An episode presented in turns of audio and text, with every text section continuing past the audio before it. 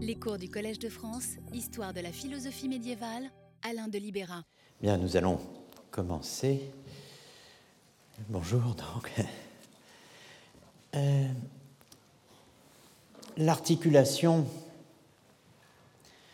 entre passion, majuscule, et passion, minuscule, est l'élément central de l'archéologie du sujet de la passion.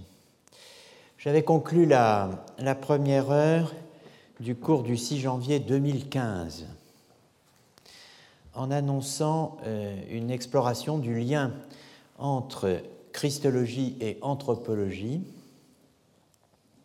un récit, une mise en intrigue d'un euh, double tournant christologique de l'anthropologie, anthropologique de la christologie, euh, permettant d'engager une déconstruction de la généalogie du sujet chez Heidegger, visant à terme ce que j'avais appelé dès ma leçon inaugurale une déconstruction de la déconstruction heideggerienne de la subjectivité. Je poursuivrai cette année sur cette ligne. J'aurai l'occasion d'aborder directement les notions de destruction, Zerstörung et de déconstruction, Abbau, dans leur rapport avec ce que Heidegger appelle l'histoire de l'être, Geschichte des Seins, lors d'un colloque sur l'histoire des idées organisé au Collège de France les 18, 19 et 20 mai prochains. Entre-temps, lentement, patiemment, j'essaierai euh, d'avancer sur le euh, chemin qui m'est propre qui, je le rappelle, avait abouti l'an passé à une relecture de la controverse monotéliste à partir du Pséphos, le caillou, de Sergius de Constantinople, thème christologique s'il en est. Ce chemin de la déconstruction, qui suppose et réclame le scénario heideggerien en tant que premier déconstructible, mais aussi qui emprunte à Heidegger certains de ses concepts fondamentaux, comme la distinction entre subjectivité et subjectivité, croise d'autres chemins. En l'occurrence, deux au moins, qu'il faudrait pouvoir examiner en détail. Le premier est euh, celui de l'intégration narrative qui, euh, sur la base d'un concept original, celui de futur passé, la Vergangene Zukunft de euh, Reinhard Koselleck, fait du récit un échangeur entre structure et événement. Le second est celui de ce que l'on appelle aujourd'hui le passé postcolonial, postcolonial past, Faute de temps, je laisse le premier de côté en vous renvoyant sur le fond à Paul Ricoeur, qui consacre à la sémantique kozeleckienne euh, des temps historiques tout un chapitre de La mémoire, l'histoire, l'oubli. Et euh, pour ce qui me concerne, je vous renvoie à ce que j'ai dit du reenactment dans ma leçon inaugurale sur les pas de Collingwood, la réactivation. Hein remise en acte. Ainsi, structuralisme oblige qu'aux divers schèmes, quadrilatères ou quadrangles, que depuis le premier volume de l'archéologie du sujet, je m'efforce de proposer pour configurer dans une même intrigue les durées étagées des structures que l'on décrit et des événements que l'on raconte. J'évoquais la semaine dernière le quadrangle de la subjectivité ajoutant le je souffre au je pense dans euh, ce que j'ai appelé le questionnaire anthropologique allongé euh, au seuil de la modernité, qui pense, perçoit et éprouve quel est le sujet de la pensée, de la perception et des émotions, qu'est-ce que l'homme? Je puis rappeler aujourd'hui, au niveau des termes ou concepts la structure théologique grecque, trinitaire et christologique. Hypokeimenon sujet, hypostasis, hypostase, ousia, essence et ou substance, prosopone, personne, qui, après l'événement, post-eventum, après un certain nombre d'événements de pensée ou d'événements tout court, peut apparaître, et je l'espère apparaîtra ici même, une fois ces événements identifiés et mis en intrigue, comme l'une des conditions qui fondamentalement ont rendu possible l'émergence du sujet moderne. Donc je laisse de côté le premier chemin, hein, celui de Koselleck. Je vous rappelle Reinhard Koselleck et la théorie de la vergangene Zukunft, le futur passé, le futur dépassé. Donc le second chemin euh, que je pourrais, le cas échéant, avoir emprunté ou avoir eu envie d'emprunter, est au confluent de deux courants théoriques majeurs des euh, années 1960-1970, déconstruction et décolonisation. Né des travaux d'Edward Said sur l'orientalisme, des subaltern studies, les études subalternes, axées sur euh, ce qu'on appelle l'histoire d'en bas, History from Below, et naturellement euh, des Post-Colonial Studies, dont euh, le manifeste Location of Culture de Homi Braba date de 1994, le couple déconstruction-décolonisation a fait la fortune du euh, concept de Moyen Âge postcolonial et du programme qui l'instrumente, Décoloniser le Moyen Âge. Pour les études postcoloniales qui s'inscrivent dans la perspective de l'histoire dite globale, le Moyen Âge est à la fois une prémisse de l'impérialisme et du colonialisme moderne et une fiction précisément construite au XIXe siècle au moment de l'essor colonial des grands empires anglais, français, accessoirement allemands, voire italiens. Prémisse et fiction prémisse en tant que fiction, fondant un imaginaire national qui est aussi un imaginaire colonial ou colon, ce qui fait que l'on pourrait aussi bien parler d'une nationalisation que d'une colonisation du passé. It is possible to colonize a region of history as it is to colonize a region of geography, écrit M. Dagenet. Euh, l'histoire du Moyen Âge commence au moment précis où commence, euh, disons, euh, l'expansion coloniale et les, empires coloniaux et impériaux, donc le, colonisme impérial de l'Europe. Il y a cette formule très étonnante, le Moyen Âge est le continent noir de l'histoire pour l'Europe, tout comme l'Afrique est son âge obscur pour la géographie. Vous voyez qu'il y a ici un, chiasme remarquable, puisque effectivement on parle d'habitude d'un continent noir euh, en géographie et d'un âge sombre en histoire.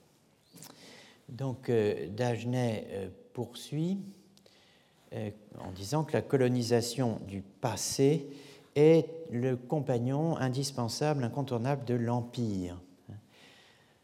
Le mouvement précis par lequel les empires euh, européens fondés sur des nations se sont établis euh, eux-mêmes sur de vastes étendues de l'espace géographique, euh, se constituant eux-mêmes simultanément par euh, une assimilation et en même temps une altérisation, comme on dit aujourd'hui, othering est un, concept des sciences sociales, de euh, ces espaces et des populations des peuples qui les habitent, comporte ou comportait euh, en même temps l'invention d'un passé complémentaire, hein, complementary past, other to themselves, qui fut autre par rapport précisément à euh, ces empires coloniaux naissants, un passé qui belongs to,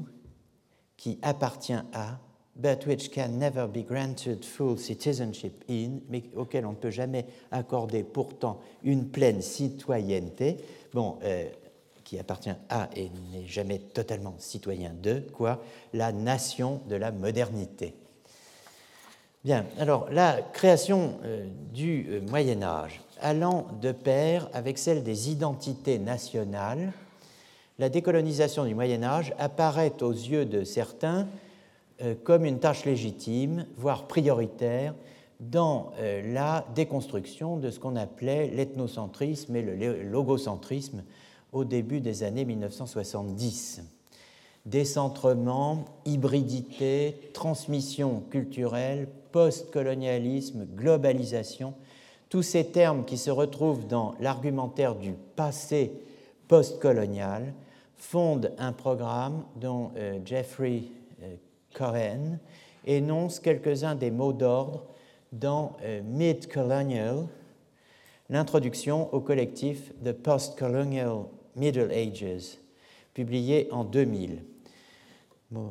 exemple, déstabiliser les identités hégémoniques, destabilize hegemonic identities, racial, sexual, ethnic, religious, class, age, by detailing their historical contingency, ça c'est le premier objectif, déstabiliser les identités hégémoniques, et deuxièmement, rien de moins que decenter Europe, décentrer l'Europe. La signification méthodologique et la portée théorique d'une déstabilisation des identités dominantes apparaît clairement à propos de la sexualité, qu'il s'agit en quelque sorte de reconduire à un dispositif médiéval non encore euh, articulé par le déterminisme biologique des modernes, en lui restituant en outre ce qu'on pourrait appeler ses propres horizons d'attente, ses propres visées, qui non seulement ne sont plus, mais dans bien des cas ne se sont pas réalisées.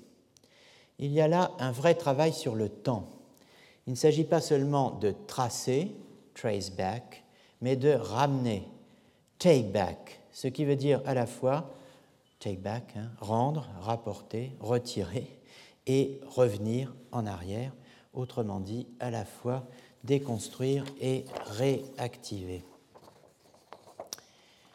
Redonner aux catégories médiévales l'incertitude d'un futur encore ouvert, An uncertain open future. C'est ce qui est mentionné ici euh, dans le texte euh, que j'ai euh, présenté sous le titre de Mid-Colonial, le Moyen-Âge colonial, n'est-ce pas Sous la plume donc de Jeffrey Jerome Cohen. Les historiens de la sexualité ont souligné souvent la modernité relative hein, de la distinction d'opposition entre homosexuels et hétérosexuels les médiévistes explorent la manière dont la sexualité et le genre pourraient être construits autrement.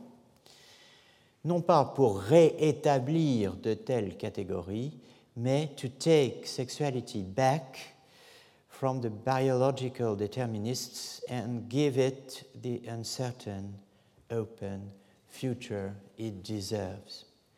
Other identity categories receiving an urgent rethinking include slaves, sex workers, laborers, people of compound ethnicity, even human identity. Donc redonner aux catégories médiévales l'incertitude d'un futur encore ouvert est, notez-le, une ambition qui peut aisément se rencontrer avec un travail d'historien sur la teneur du futur dépassé des générations dont notre propre modernité se distingue, la fameuse Vergangene Zukunft, de Koselleck. Je la partage donc cette ambition à ma manière. Je tiens de fait que le travail de l'historien ne porte pas seulement sur le passé, mais aussi, dans certains cas, d'abord ou principalement sur un futur. Le futur que ce passé avait pour futur, futur qui n'est plus, hein. entendez aussi qui n'est pas, n'a jamais été et ne sera jamais le nôtre. Ce qui distingue le présent, notre présent, du passé, c'est avant tout le futur. À chacun son futur.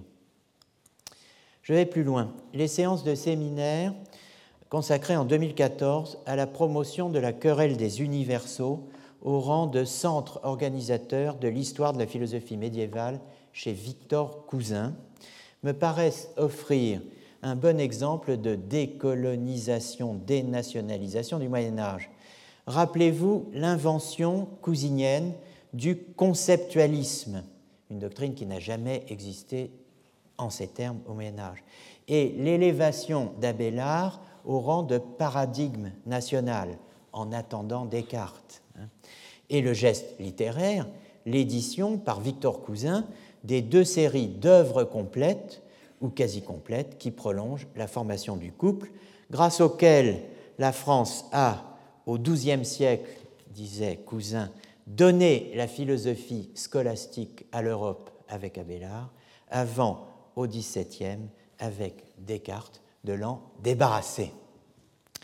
La place accordée dans mes travaux d'histoire de la philosophie médiévale à la translatio studiorum, au transfert des centres d'études, à la reconnaissance de la pluralité des durées et de la nécessité d'un décentrement du supposé monde médiéval, va dans le même sens que les thèses des postcolonial approaches to the European Middle Ages.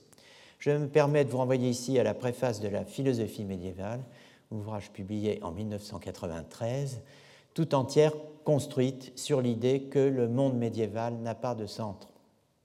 Je n'ai donc rien, en principe, à objecter à l'idée d'un médiévisme postcolonial. Je veux en revanche faire valoir, et c'est assez pour ne pas me rattacher à ce courant, que les études auxquelles il donne lieu à l'heure actuelle ne font aucune place à la philosophie et ne réservent qu'un strapontin à la théologie, même si certains auteurs mettent l'accent sur l'hétérogénéité de la christianitas, de la chrétienté, entre Orient et Occident, et en Occident même, ce qui est un premier pas, mais est loin de suffire si l'on ne va pas aux idées et au contenu. Le statut de la théologie et partant de l'histoire de la théologie, qu'il s'agisse de la théologia chrétienne ou du kalam musulman, dans les sociétés dites sécularisées, ainsi que dans les sciences humaines et sociales, censées traduire en actes, et même en actes académiques, cette sécularisation, ce statut peut être résumé d'un mot, marginalisation, pour ne pas dire occultation. Ce statut d'étude subalterne réservé à la théologie est pour l'archéologue un problème essentiel. La théologie a longtemps été un savoir majeur, éminemment lié à une pratique de pouvoir. Qu'elle soit chrétienne ou païenne, elle est devenue un savoir mineur.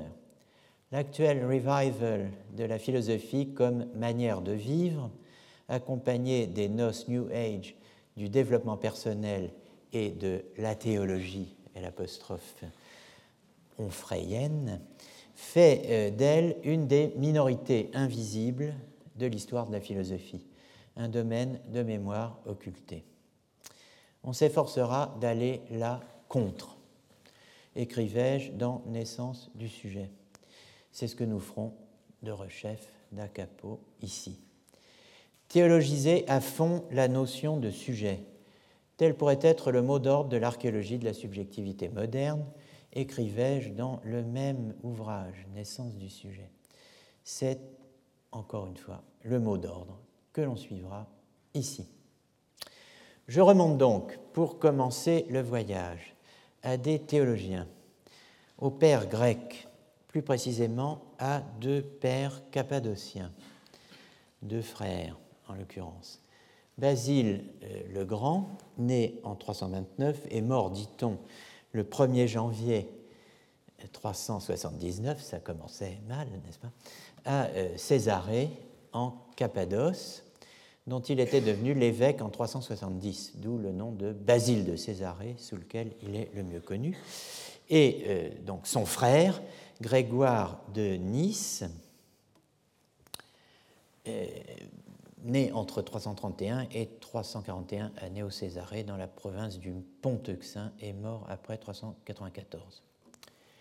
Euh, je vous signale que certains identifient Nice et Nefsehir en, en, Turquie, hein, mais que cela est tout à fait euh, discuté. À l'heure actuelle, Nice n'existe plus, n'est-ce pas?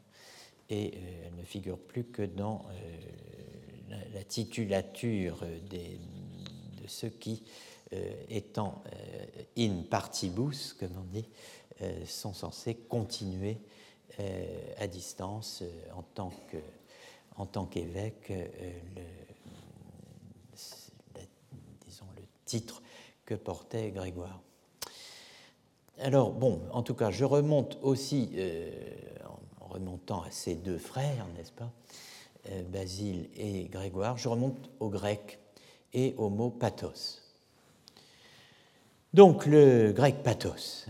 Le grec pathos porte tous les éléments, comporte tous les éléments articulé dans l'entrée passion du trésor de la langue française de grand A à grand E, c'est-à-dire passion, souffrance, mais aussi, ou plutôt et d'abord, ce qui affecte quelque chose, ce qui lui arrive, ce qui marque un changement dans quelque chose, dans le corps ou bien dans l'âme, chez quelqu'un aussi, en bien ou en mal. Le middle Lidl c'est-à-dire le Lidl moyen, euh, paru en 1889, qui donc abrégeait euh, le grand Lidl et Scott, euh, distingue quatre sens de base pour pathos et patein. Je veux m'arrêter évidemment sur le deuxième sens, s'agissant de l'âme, of the soul, passion, emotion, such as love, hate, etc. Thucydide, Platon, etc. Donc le Greek English Lexicon original, c'est-à-dire la version longue du Liddell and Scott, paru pour la première fois en 1843, qui est à présent accessible euh, en ligne, tout comme l'est le middle Lidl, le Lidl moyen, détaille, lui, contrairement au middle, qui est abrégé, détaille le mot pathos pour la seconde acception, comme pour toutes les autres d'ailleurs, avec force citation. Dans l'une et l'autre version, donc le sens 2 qui nous intéresse particulièrement ici, vous voyez qu'il n'y a pas de distinction entre passion et emotion. Le Lidl et Scott, la version longue, euh, n'ouvre pas en revanche, comme le fait euh, le Middle Lidl sur Thucydide et Platon, mais commence, si je puis dire, sa, euh, fiche sur son entrée sur ou avec Aristote, donc absent du Lidl moyen. Lidl, donc, entrée 2, concernant l'âme, soul, motion, passion, donc Aristote, Éthique à Nicomaque, 1105b 21, L'ego de pate, holos, ois, epetai, edone et lupe. Ce passage de l'éthique à Nicomaque est traduit par état affectif chez Tricot, par passions chez David Ross, passion, émotion, état affectif, toute une gamme, hein, presque toute la gamme. Je vous donne la euh, traduction euh, tricot. J'entends par état affectif l'ego des pâtés, l'appétit, la colère, la crainte, l'audace, l'envie, la joie, l'amitié, la haine, le regret de ce qui a plu, la jalousie, la pitié, bref, toutes les inclinations, j'ai mis ce terme entre en, italique, car vous voyez que euh, dans le grec, euh, il n'y a rien, n'est-ce pas? Tout ce qui, et non pas toutes les inclinations, toutes les inclinations accompagnées de plaisir ou de peine. Donc le traducteur rajoute quelque chose. Excusez-moi. Sir David, David Ross écrit donc by passions, I mean appetite, anger, fear, confidence, envy, joy, friendly feeling, hatred, longing, emulation, pity, and in general the feelings that are accompanied by pleasure or pain. Cette définition des passions est importante. Elle s'inscrit dans un cadre théorique dont il faut dire un mot avant de continuer l'analyse de pathos. Ce cadre est celui de la théorie de la vertu, c'est-à-dire du but même de l'éthique, science pratique et normative, dont le seul but est de déterminer comment devenir heureux, non, vertueux, ce qui est la même chose, bien sûr. Euh, autrement, dit Aristote, l'éthique ne servirait à rien. C'est au début euh, du livre 2. Alors, notez en 2.2 toute passion et toute action, tricot traduit, s'accompagne logiquement de plaisir et de peine.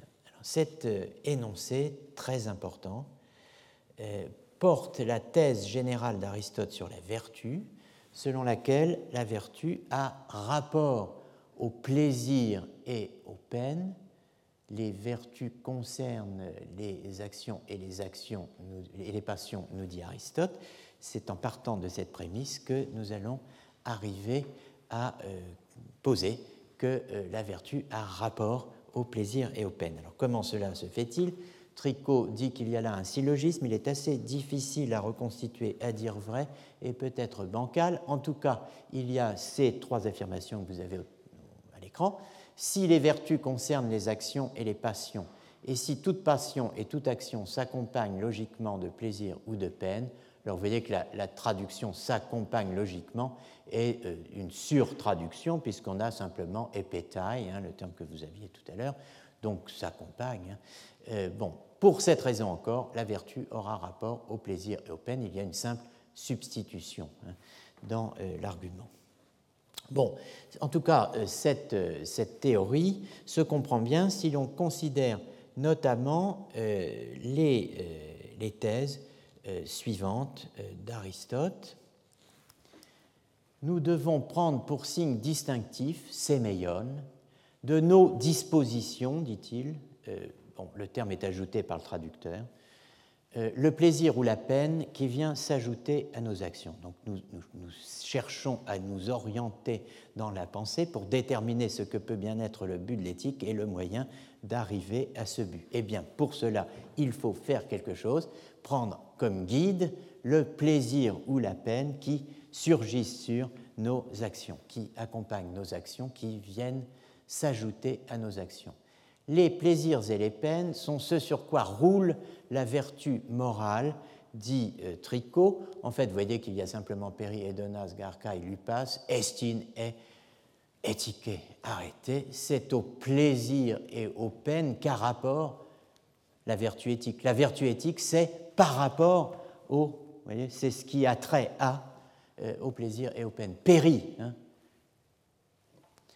Ce que prouve notamment, alors il y a huit arguments qui prouvent que c'est au plaisir et aux peines qu'a rapport la vertu éthique. Le premier de ces arguments, c'est le fait que c'est à cause du plaisir que nous en ressentons que nous commettons le mal. Commettons quelque chose de mal parce que nous éprouvons du plaisir à le faire. Hein. Et c'est à cause de la douleur que euh, nous redoutons que euh, nous nous abstenons du bien, euh, considérant que si la commission d'un bien pourrait entraîner des conséquences fâcheuses pour nous, et pour éviter ces conséquences, eh bien, nous renonçons du même coup au bien. Donc, ce sont ces, thèses, cet ensemble, qui donnent au plaisir et à la peine la plénitude de leur signification éthique. Cela dit, chez Aristote, il n'y a pas que le pathos et les pathés, il n'y a pas non plus que euh, la question du plaisir et de la peine. Il y a aussi chez Aristote cette expression les pathèmes, pathemata, hein, les pathemata, tes psyches, les pathèmes de l'âme. Alors, cette expression, euh, celles et ceux qui ont suivi le, séminaire de 2014 sur euh, l'archéologie euh, philosophique euh, s'en souviennent peut-être. Les pathèmes, ce sont les affects du chapitre premier du dé interprétationné, articulant dans ce que j'appelle le triangle sémantique d'Aristote les phonae, les voces en latin, autrement dit les sons vocaux, les pathemata tes psyches, ce que Boès traduit par les passiones animées, les passions de l'âme, et les pragmata, ce qu'il traduit, par res, les choses. Et vous vous rappelez que c'est sur la base de ce triangle, si l'on peut dire, que l'on peut construire la théorie complète de la signification et de la référence chez Aristote, pour qui les sons vocaux désignent des choses au moyen de, par l'intermédiaire de ces passiones animées. La relation, je vous le rappelle, entre les sons vocaux, c'est-à-dire les éléments d'une langue, le grec, le latin, le français, et les euh, pathemata tes psyches, est une relation dite katasynteken, ce que l'on a traduit par ad placitum, à plaisir, et que l'on traduit aujourd'hui par conventionnel en faisant entrer la notion de convention pacte là où elle n'est pas. Mais euh, euh, en tout cas, ce qui compte, c'est la thèse selon laquelle euh, les faunailles sont distinctes d'une ethnie à une autre, alors que les pathemata tes psyches sont les mêmes pour tous les hommes, ce qui fait qu'il y a, l'on peut dire que les phonailles sont les symboles des pathemata, alors que les pathemata sont les signes en quelque sorte naturels des choses, pragmata, qui euh, les causent ou les impriment dans l'âme. Les choses sont les mêmes pour tous les hommes, les, les pathemata sont les mêmes pour tous les hommes, les phonailles ne sont pas les mêmes pour tous les hommes. La relation entre pragmata et passiones euh, et euh, et n'est donc pas conventionnelle, elle est naturelle. Bien. Alors vous voyez euh, ce, triangle, hein, ce triangle euh, a, euh, dans la suite des temps, été rempli de bien des façons, et chez les commentateurs néoplatoniciens des catégories d'Aristote, les pathemata, les, pathèmes, hein, les affects ou impressions, ont été très vite remplacés par les noemata, les noèmes, euh, qui ont été rendus en latin ensuite par des euh, termes aussi différents euh, que intentio, intention, ou conceptus, concept. Alors, ici, à la place des pathèmes, on trouve passio, affectio, intentio, conceptus chez les latini et au Moyen Âge. Il faudra ce sera une de nos tâches, clarifier les relations existant archéologiquement et philosophiquement entre tous les termes et ou concepts gravitant autour de pathos chez les philosophes d'Aristote à l'âge classique. Il y a là un problème de traduction, une figure historiale de la translatio studiorum et de la romanisation de euh, l'expérience grecque à laquelle je faisais allusion la semaine dernière. En fait, il y a là aussi un des points de départ possibles pour une déconstruction du scénario heideggerien, puisque, par exemple, la venue au sommet du triangle sémantique d'Aristote dans la tradition interprétative, la venue au sommet, à la place de pathemata tes psyches, de l'expression intentiones, intentiones animae, les intentions de l'âme, eh bien, cette, cette euh, venue-là euh, ne correspond pas à une transposition romaine du pathéma, mais à une traduction latine du mot arabe mahana, hein, c'est-à-dire concept ou notion. Donc, euh, venue au sommet du triangle, auparavant, mahana, dans la tradition arabe de la logique d'Aristote, mais aussi de sa psychologie chez Avicenne, notamment, puis Averroès et bien d'autres. Donc le scénario heideggerien de la romanisation ne fait pas de place au moment arabo-latin de la réception d'Aristote et de la pensée grecque. C'est une lacune. Ce n'est pas la seule lacune s'agissant du pathos. Ce terme pathos, en effet, n'est pas qu'un terme philosophique. c'est aussi un terme néo-testamentaire. Là, on entre sur un autre terrain où le sens de passion mauvaise, de dépravation, en fait le sens E de du trésor de la langue française informatisé, eh bien là, euh, donc, on entre sur un terrain où c'est le sens de dépravation qui vient au premier plan, hein, et même euh, celui de perversion. Je vous rappelle le sens E2, car je présume que euh, vous n'avez pas encore imprimé tel un pathème dans vos esprits depuis la semaine dernière. donc le sens E2, sens péjoratif, c'était le dernier sens. Hein, en particulier vice. Pathos, c'est vice. Goût, euh, pardon, passion, excusez-moi. Passion, c'est vice. Goût très marqué, souvent exclusif pour une composante particulière et considérée comme aberrante de l'activité sexuelle. Sadisme, masochisme, fétichisme, sodomie, etc. Alors, etc. ne fait pas partie hein, des, composantes. Euh, ou alors je laisse ouvert à votre imagination. Bon, euh, dans euh, la concordance du euh, Nouveau Testament que l'on doit à... alors le titre fait 12 lignes, donc je vous, en dispense. Euh, que, mais je vous donne le nom de l'auteur quand même, c'est du solide puisqu'il euh, s'appelle Strong. Euh, donc James Strong, un auteur sur lequel on peut s'appuyer. James Strong donc nous donne dans sa, concordance parue en 1890, plus exactement dans le dictionnaire de grec néo-testamentaire qui accompagne sa, gigantesque exhaustive concordance of the Bible.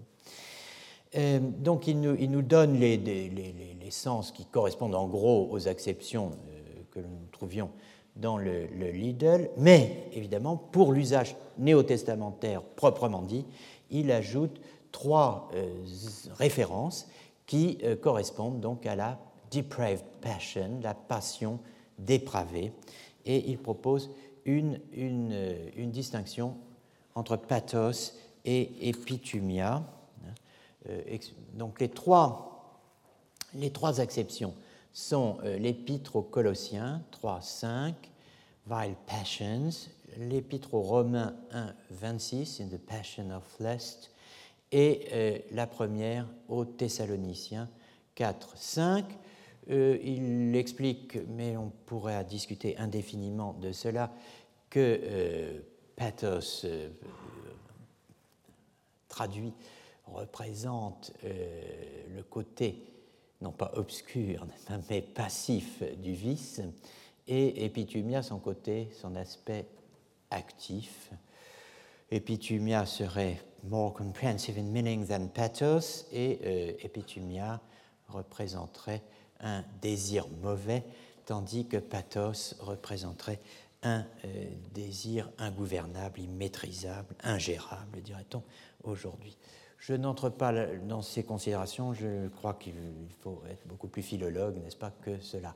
Mais bon, euh, laissons de côté et considérons euh, chacune de ces trois références. Le texte de Colossiens 3, 5 est particulièrement intéressant puisqu'il dresse la liste de tout ce qu'il faut, dit Paul, mortifier de et dans ce qui vient de la terre, ta mêlée, ta épithèse les, ta mêlée, les membres qui sont épithèse sur terre, dit le texte, dont fait partie donc le pathos, autrement dit la passion elle-même. Je vous ai mis toute une série de versions, dont la version originale en grec et ce beau mot de nécrosaté, hein, euh, qui existe dans, le français nécrosé, enfin bon, qui n'est pas un beau mot en revanche, mais enfin il dit bien ce qu'il veut dire. Euh, la vulgate latine dit mortificate, mortifié, membra vestra, les membres, vos membres, que sunt super terram, qui sont sur terre. La fornication, immundiciam, libidinem, concupiscentiam malam et avariciam, que est simulacrorum servitus. Bon, on a beaucoup de mal à reconnaître dans cette traduction ce que vous lisez euh, sous euh, la plume, euh, par exemple, de la traduction de 1744 en français Mortifiez vos membres qui sont sur la terre, à savoir la fornication, la souillure, les affections déréglées, la mauvaise convoitise et l'avarice, qui est une idolâtrie, ce qui correspond effectivement à eidolo latreia, euh, traduit par, servi, simulacrorum, n'est-ce pas? Servitus, euh, serviteur de simulacre, Bon. Euh, je vais m'intéresser à pathos, évidemment, et aussi à, et d'abord à porneia, dont vous avez les différentes traductions sur l'écran porneia, fornicatio. Urerae, dit Luther. Fornication, dit la Bible du King James. La fornication, dit platement Martin. Et euh, vous voyez que second, 1910, euh, s'est donné un peu plus de mal pour échapper, si j'ose dire, à la fornication. Attardons-nous un instant sur porneia fornicatio. Donc, urerai chez Luther. Un terme, fornicatio, fornication, que nous avons rencontré l'an dernier, lors du cours du 31 mars 2015, première heure, en évoquant le régime du vouloir et du nouloir dans les théories buridaniennes, puis abélardiennes, je ne respectais pas la chronologie, de l'adultère.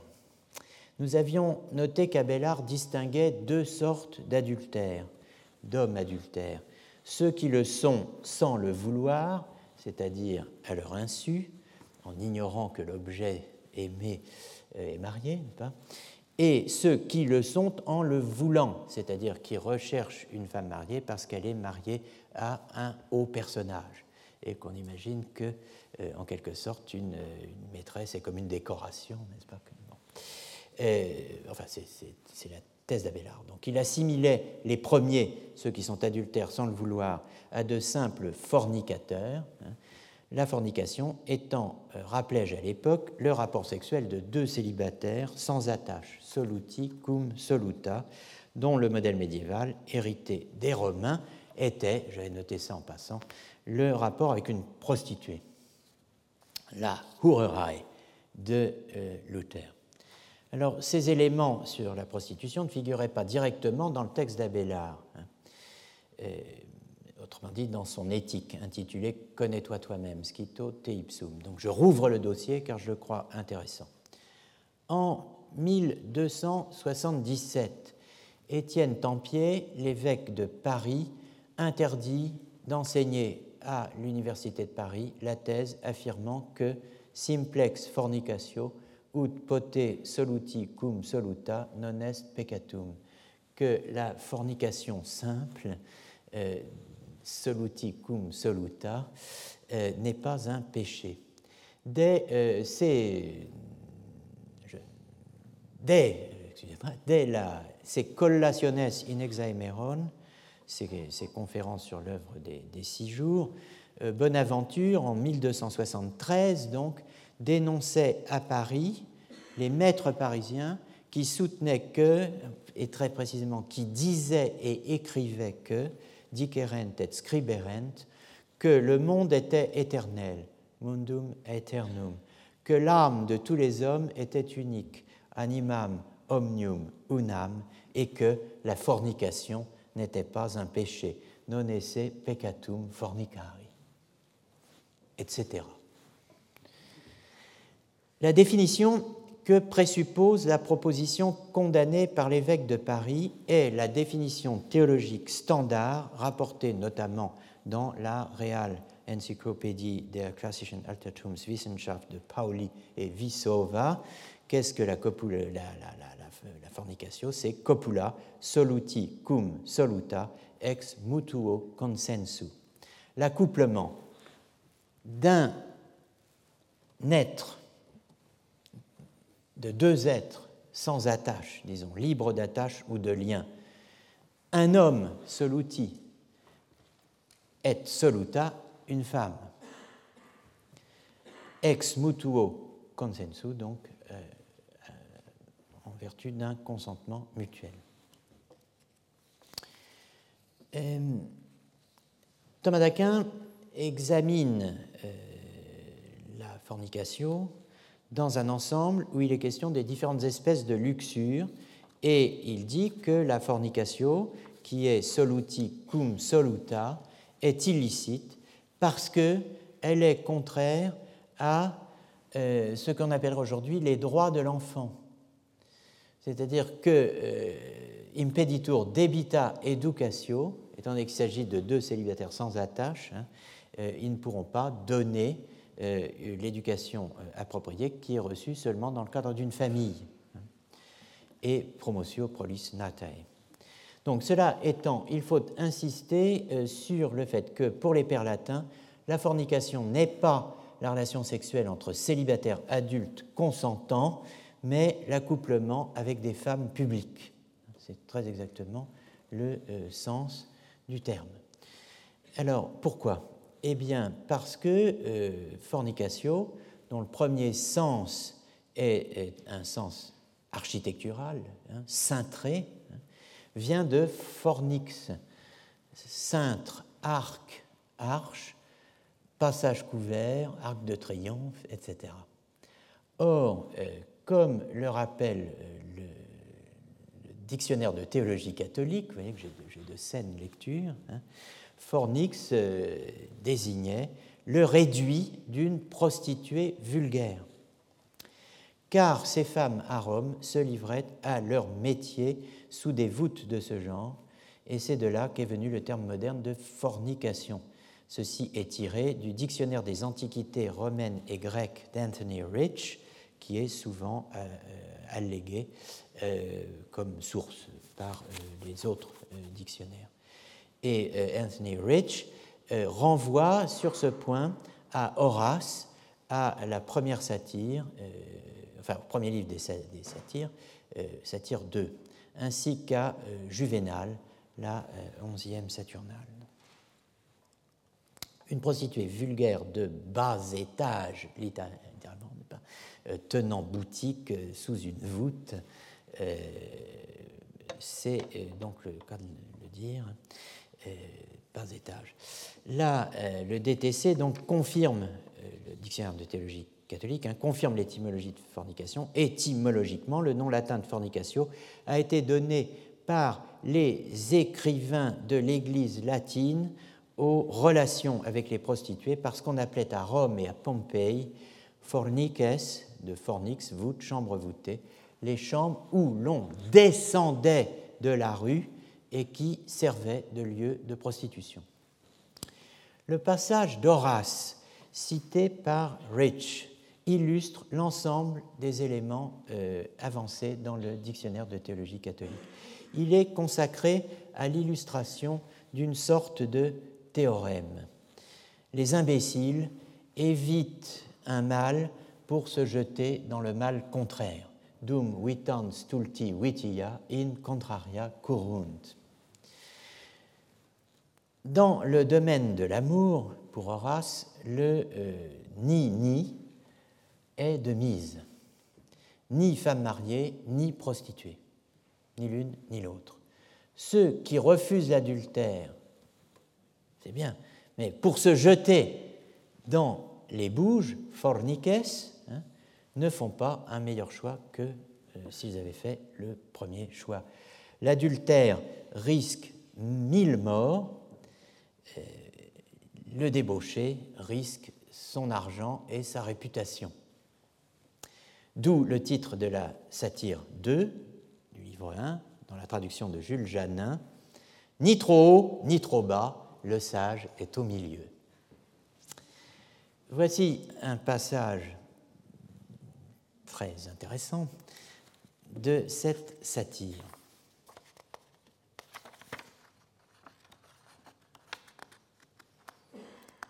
Quel suspense.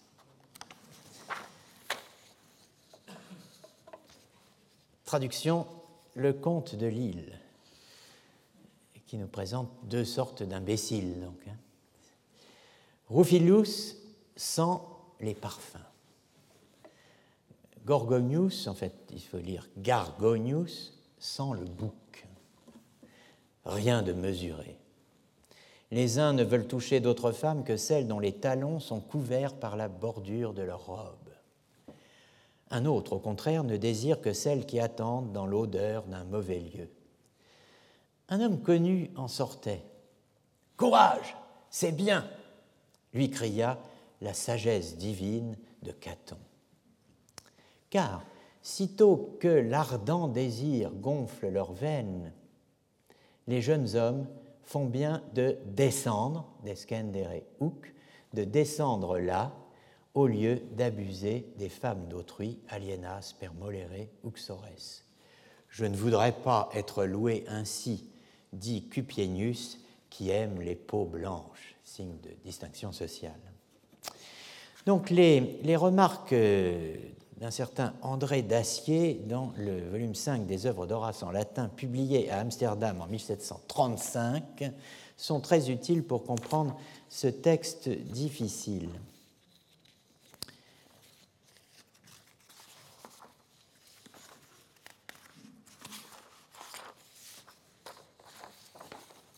Tout est dans euh, l'explication du mot descendere et du mot paticus.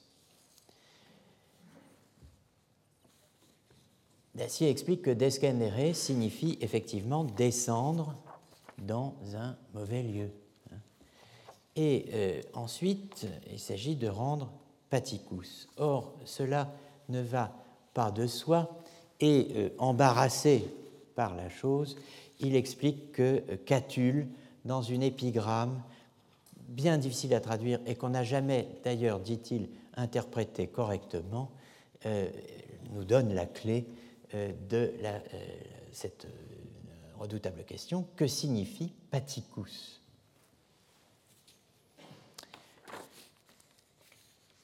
Voici l'épigramme de Catulle. multus homo est naso, nam tecum multus homo est qui descendit, naso multus est et paticus.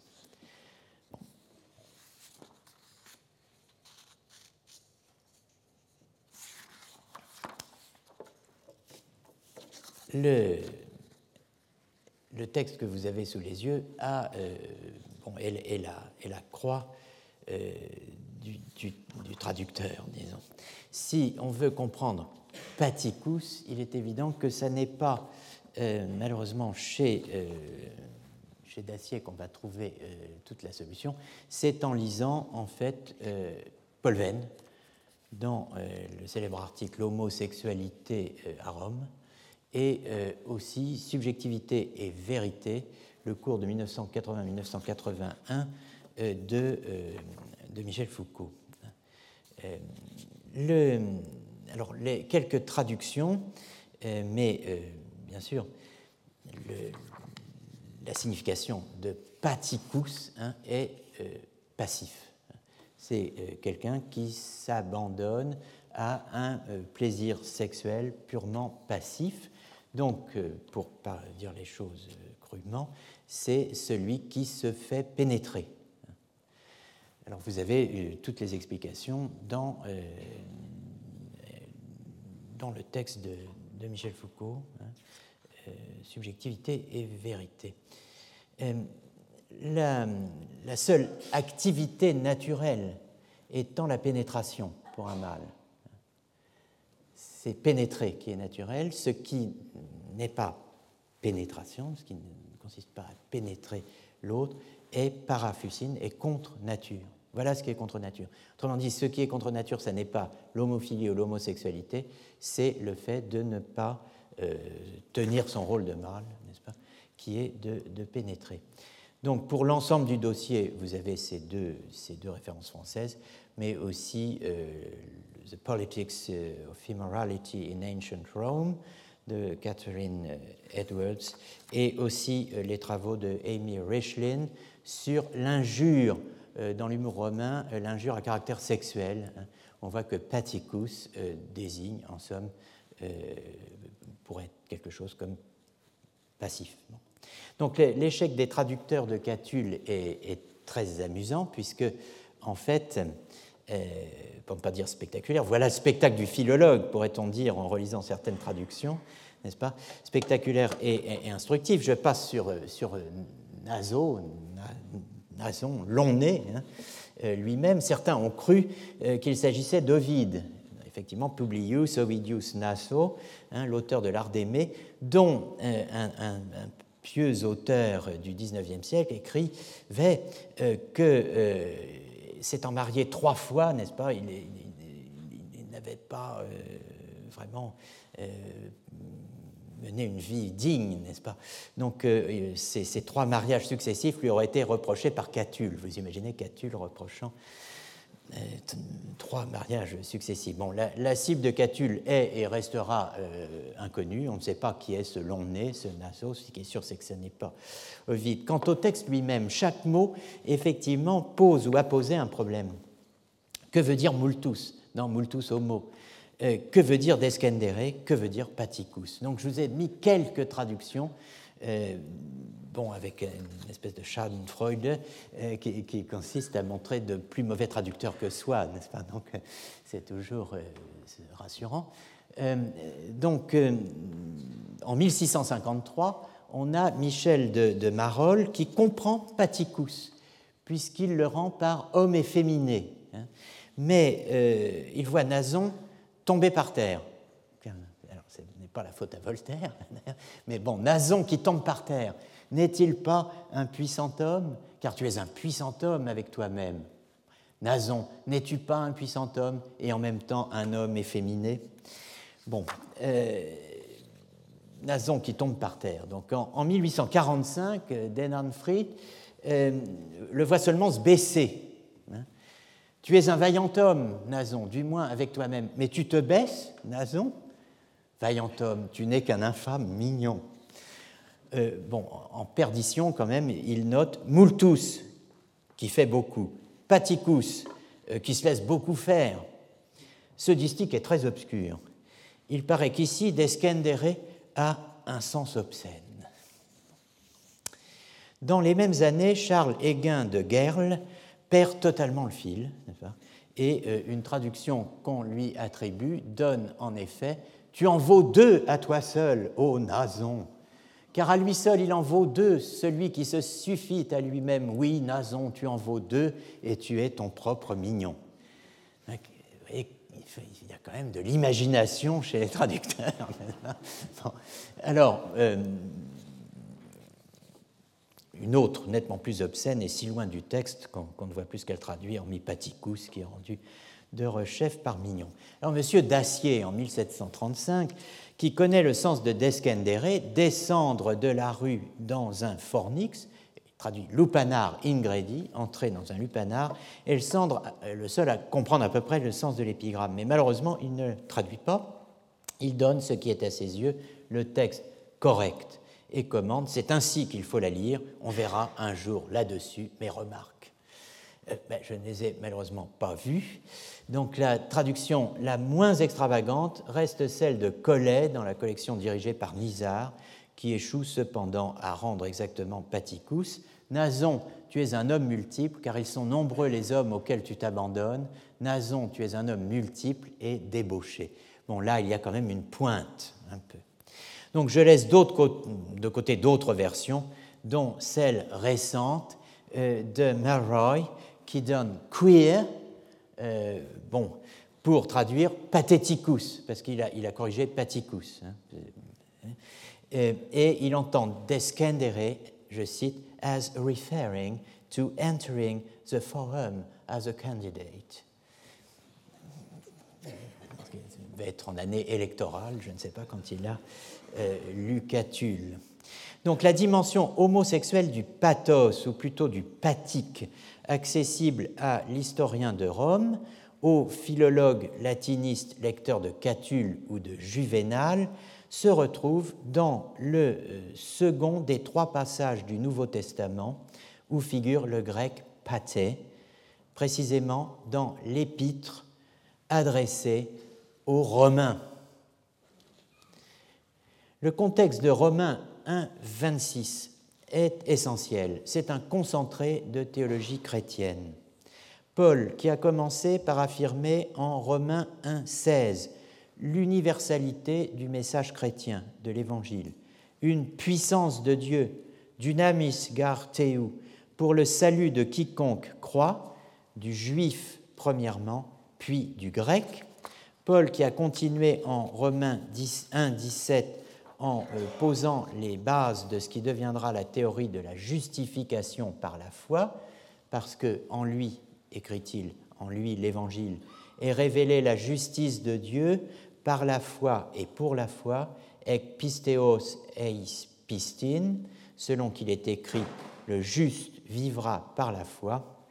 Eh bien, Paul, qui vient de préciser en Romains 1, 20 que Dieu s'était fait connaître à tous les hommes dans et par la perfection même de la création, une des autorités pauliniennes les plus importantes pour les médiévaux, euh, que l'on peut traduire comme ça. En effet, ces perfections invisibles, son éternelle puissance et sa divinité sont, depuis la création du monde, euh, rendues visibles à l'intelligence par le moyen de ses œuvres.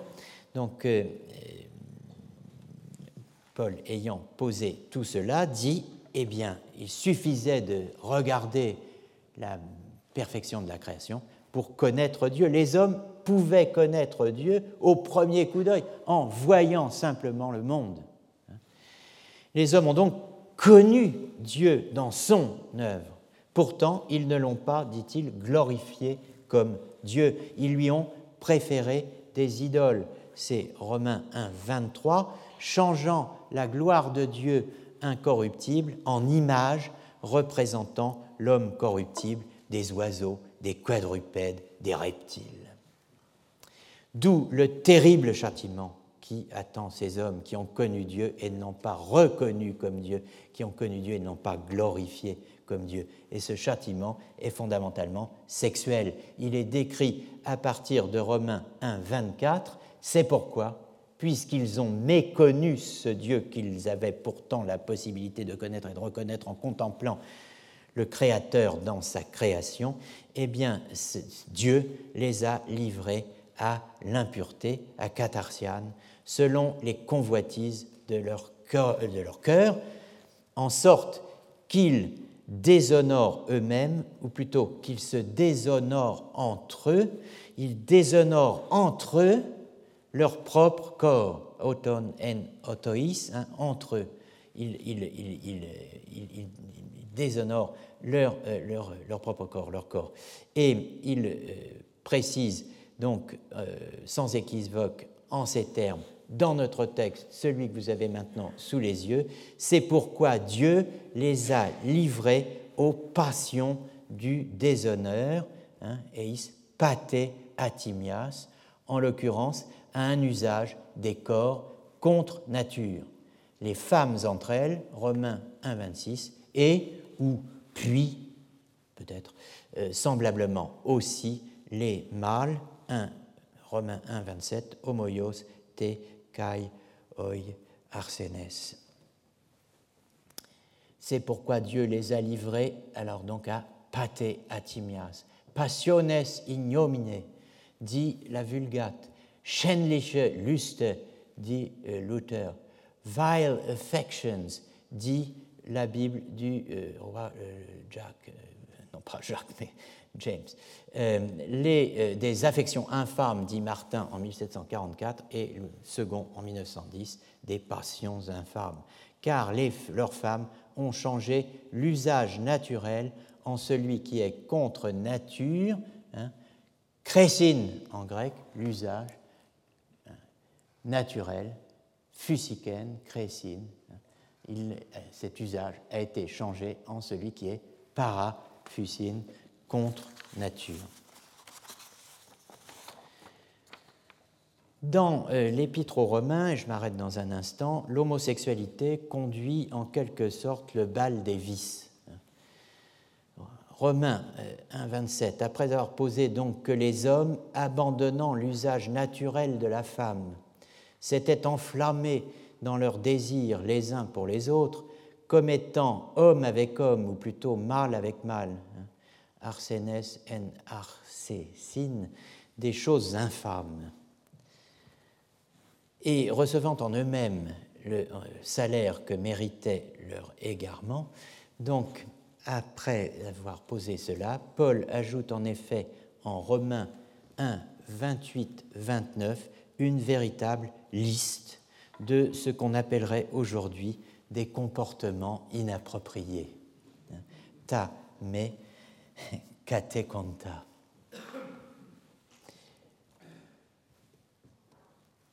comme ils ne se sont pas souciés de euh, connaître Dieu, Dieu les a livrés à leur sens réprouvé. Leur sens réprouvé est une traduction particulièrement euh, mauvaise euh, de, texte grec qui fait allusion en fait au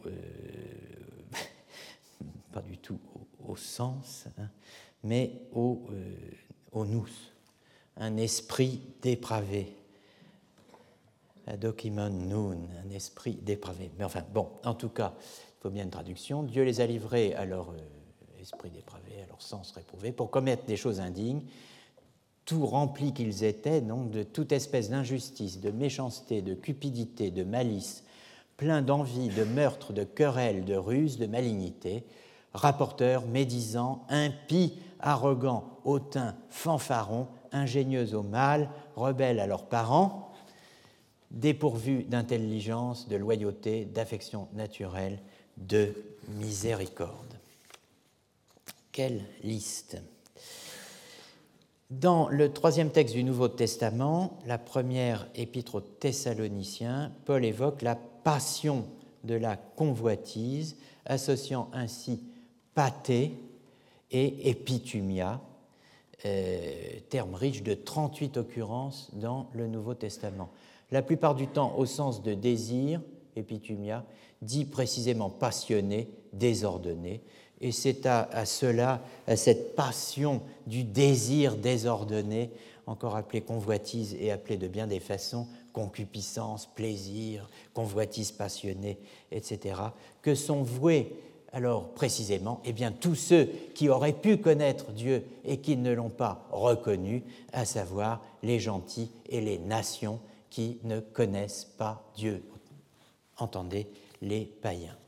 Donc malgré la multiplicité des traductions et l'absence de taxinomie claire permettant d'esquisser euh, tant un classement des passions qu'un début de distinction entre passion, émotion et état affectif, un constat s'impose dans les trois textes néo-testamentaires, pathos et pathé sont connotés négativement il n'y a pas de passion positive.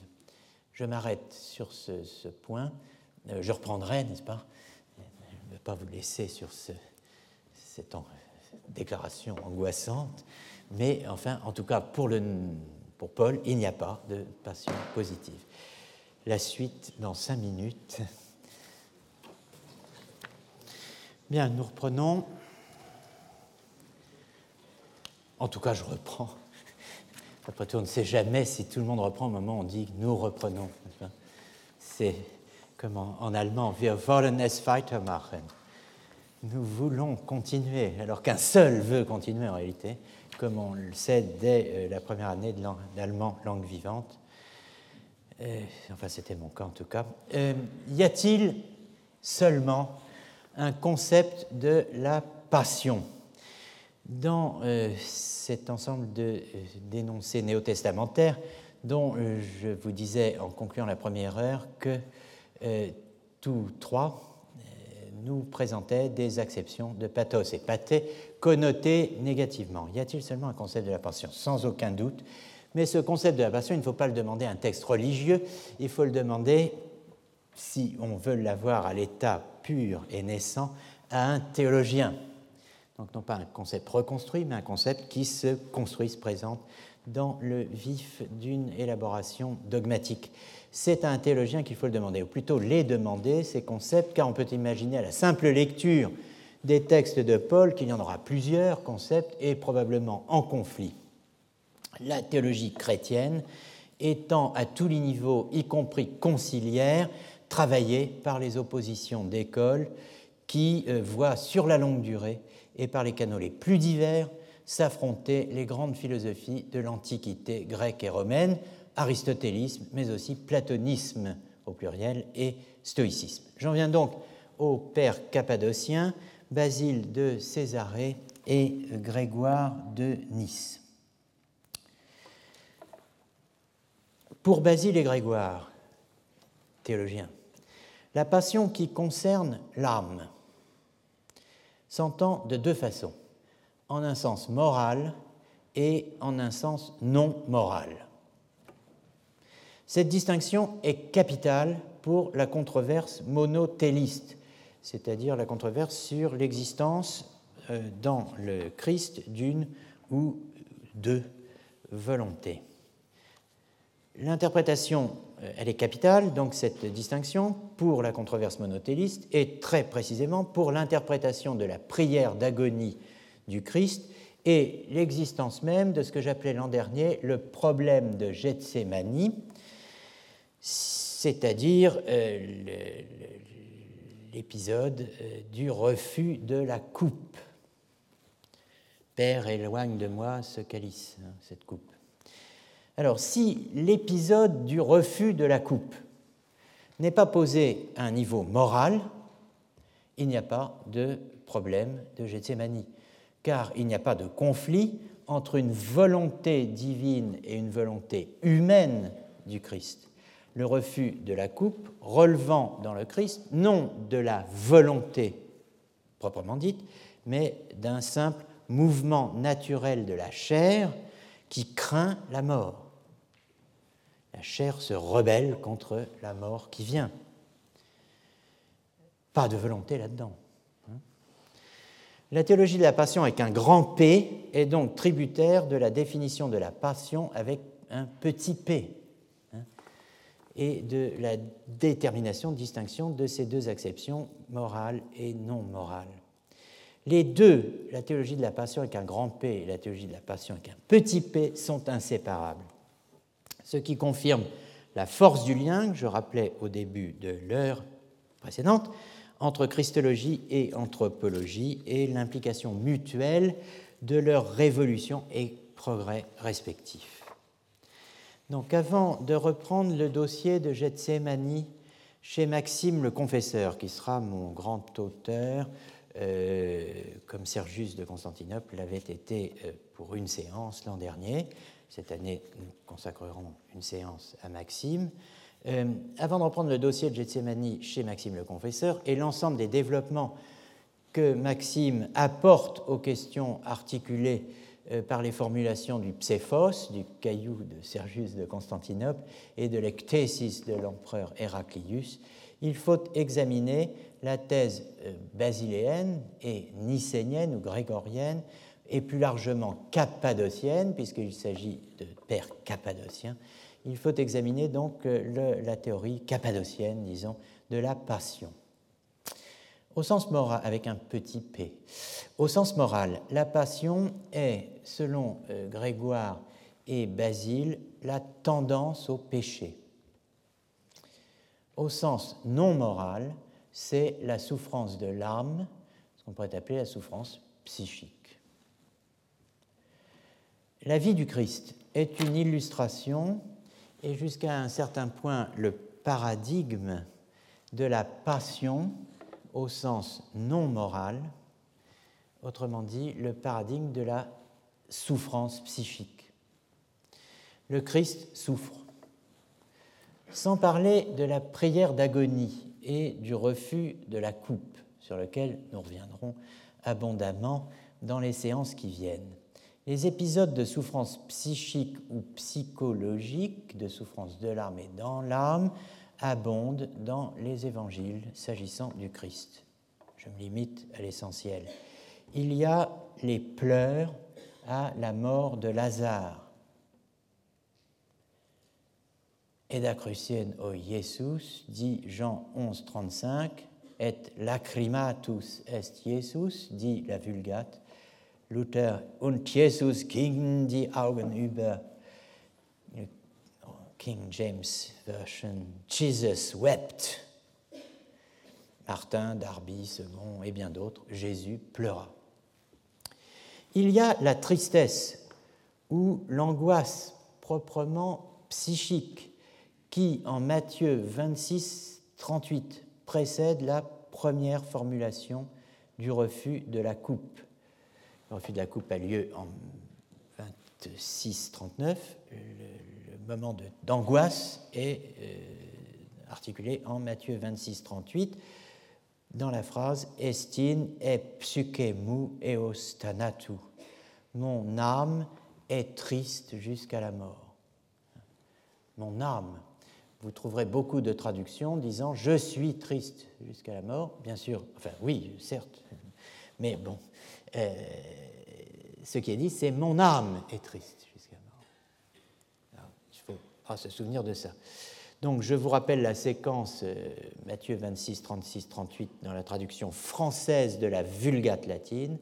36, verset 36, un peu après, Jésus alla avec eux dans le lieu qu'on appelle Gethsemane, et il dit à ses disciples, Demeurez ici pendant que je vais faire là ma prière. Et 37, prenant avec lui Pierre et les deux fils de Zébédée, il commença à être triste et affligé. Verset 38, alors il leur dit, je suis dans une tristesse mortelle, voyez la traduction de la Vulgate, attendez ici et veillez avec moi, alors que le grec disait très clairement, mon âme est triste jusqu'à la mort, est triste à mort. Enfin, il y a euh, le cri de détresse, le cri de déréliction, le cri d'abandon sur euh, la croix elle-même. Euh, Matthieu 27, 46 Eli, Eli, lema sabachthani, formule hébraïque préservée aussi bien dans le grec euh, de Matthieu 27, 46. Hein. Elei, Elei, lema sabachthani, euh, tu estin te mu te mu inatime enkatelipes.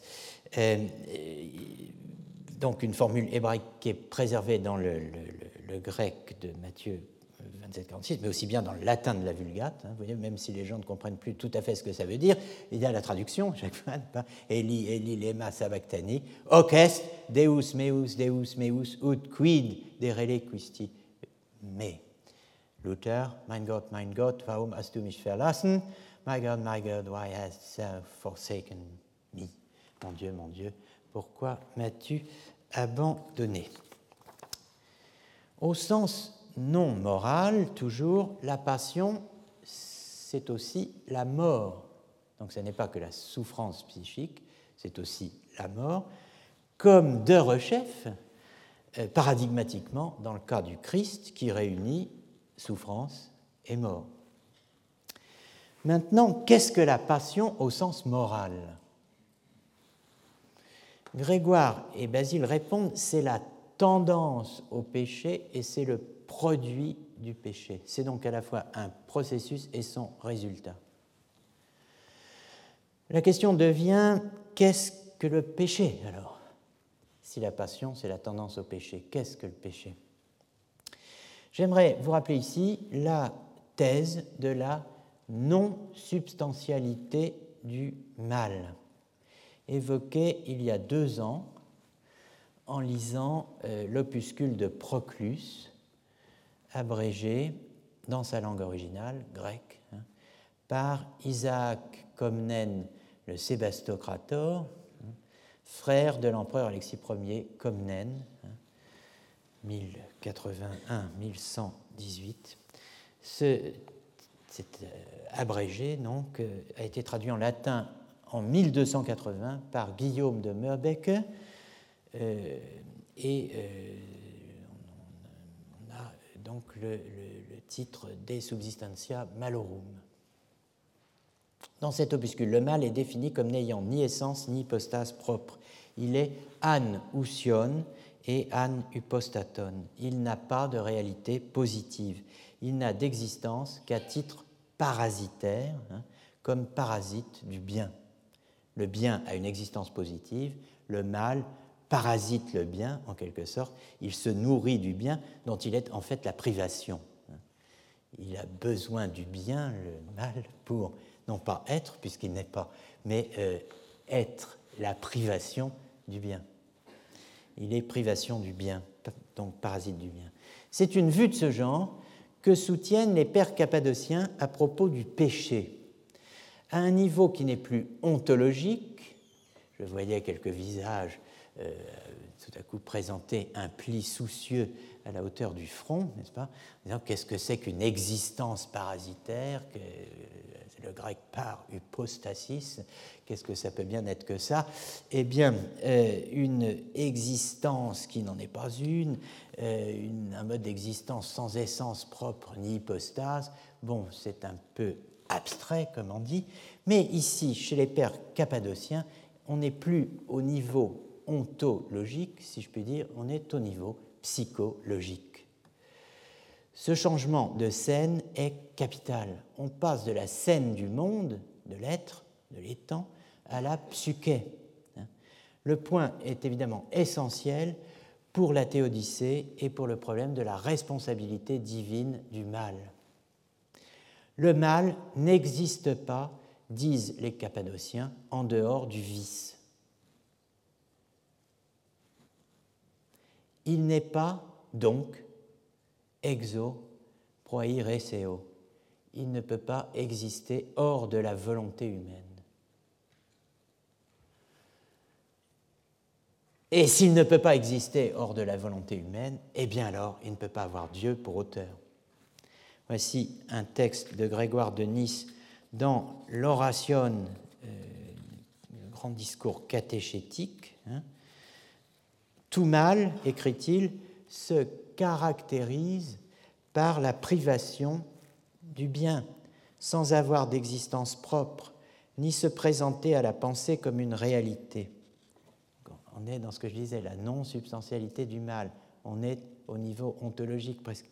Aucun mal, en effet, et là on passe à la psychologie, aucun mal, en effet, n'existe en dehors de la volonté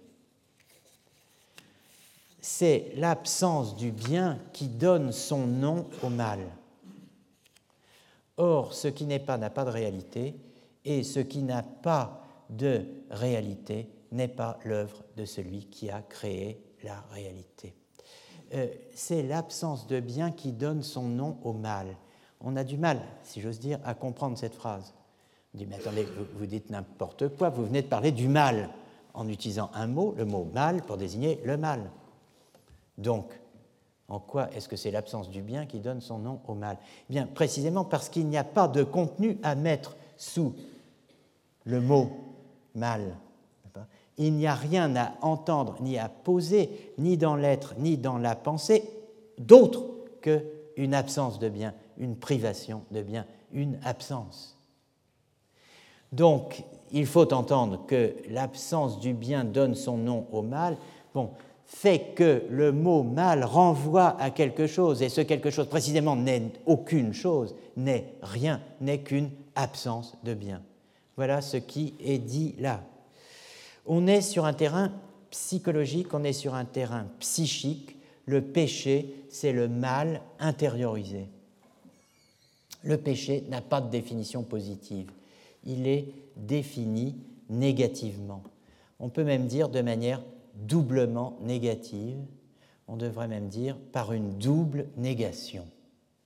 C'est la grande originalité euh, euh, des pères cappadociens. De même que le mal n'a de nom, c'est-à-dire que le mot mal ne fonctionne comme nom hein, qu'à désigner une absence de bien, c'est-à-dire rien de positif, eh bien, euh, de même, que euh, euh, le mal ne reçoit de nom n'est nommé mal que pour précisément désigner, que soit désignée une absence, une absence de bien, eh bien, le péché n'est et n'a de nom que comme absence, disent les Cappadociens, absence d'apatheia, absence d'impassibilité. Le péché, c'est le contraire de l'apatheia, de l'apathie, de l'absence de passion. Le contraire du bien, le contraire de la vertu. La réalité positive, alors c'est là que je parle de double négation. Hein. La réalité positive, ou plutôt fondamentale, qui elle seule peut être définie, posée comme une vertu, et même comme la vertu, et en vous, en moi, c'est l'apathie. L'apathie, la pathéia, est, et elle seule est le bien pour l'âme, et le bien de l'âme est le bien en l'âme. Elle seule est la vertu. La passion est tendance au péché. En tant qu'elle est tendance au péché, elle est tendance à l'absence d'apathie. Elle est mouvement vers l'absence d'apathie. Hein? Tendance à l'absence d'absence de passion il est difficile de s'exprimer d'une manière plus négative, hein, plus apophatique que cela. Hein. absence de l'absence de passion. Voici, pour illustrer euh, la distinction entre sens non moral et sens moral de la passion, euh, deux textes des pères cappadociens.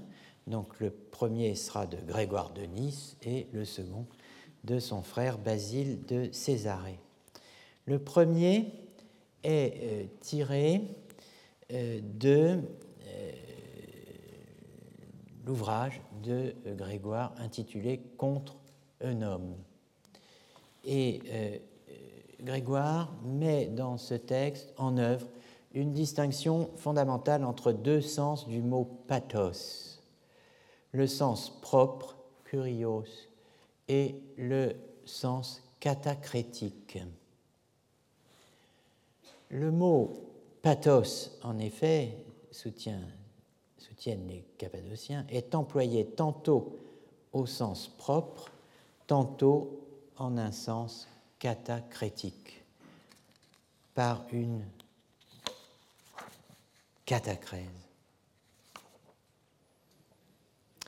Voilà donc le texte euh, du contrat contre nomme, hein, nous nommons au sens propre passion, cela seulement qui est conçu comme contradictoire, en contradiction avec, incompatible avec l'absence de passion qu'est la vertu la passion, hein, c'est ce qui est conçu comme contradictoire avec l'absence de passion qu'est la vertu.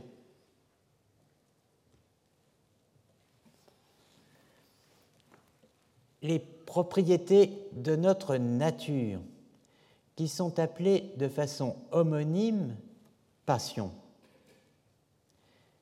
qui sont appelées passion par une catacrèse habituelle eh bien, nous confessons que le Seigneur y a pris part. Donc ce texte est destiné à nous faire connaître quelles sont les passions qui ont bien pu affecter le Christ, homme et Dieu.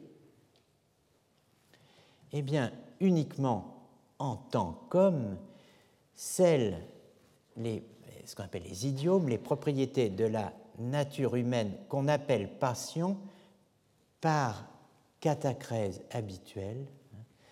Euh, donc on va essayer de comprendre cette expression, euh, c'est-à-dire par homonymie euh, avec ce que désigne le terme passion au sens propre et qui est le sens moral. Nous avons euh, une traduction anglaise qui n'est pas inintéressante et qui est tout à fait récente. Properly speaking, we call passion only what is contrary to the impassibility of virtue. Nous appelons passion seulement ce qui est contraire à l'impassibilité de la vertu.